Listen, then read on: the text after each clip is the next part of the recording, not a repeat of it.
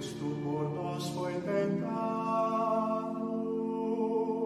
sofreu e na cruz morreu. Mais um dia da nossa caminhada quaresmal. Hoje nós vamos meditar a leitura da carta de Paulo aos Romanos, capítulo décimo, versículos de 8 a 11. Nos fala assim: A palavra está perto de você, em sua boca, em seu coração. Isto é a palavra da fé que nós pregamos.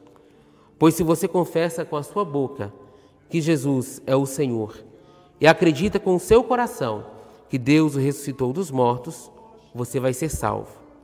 É acreditando de coração que se obtém a justiça, e é confessando a fé com a boca que se chega à salvação.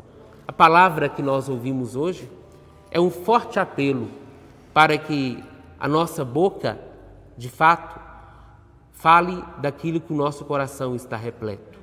E nosso coração só estará repleto do Senhor quando formos capazes, como discípulo amado, de recostar a nossa cabeça no peito do Senhor, ouvindo as batidas de amor que vêm do seu coração, vencendo assim todas as tentações, para assim professarmos também a nossa fé com a boca.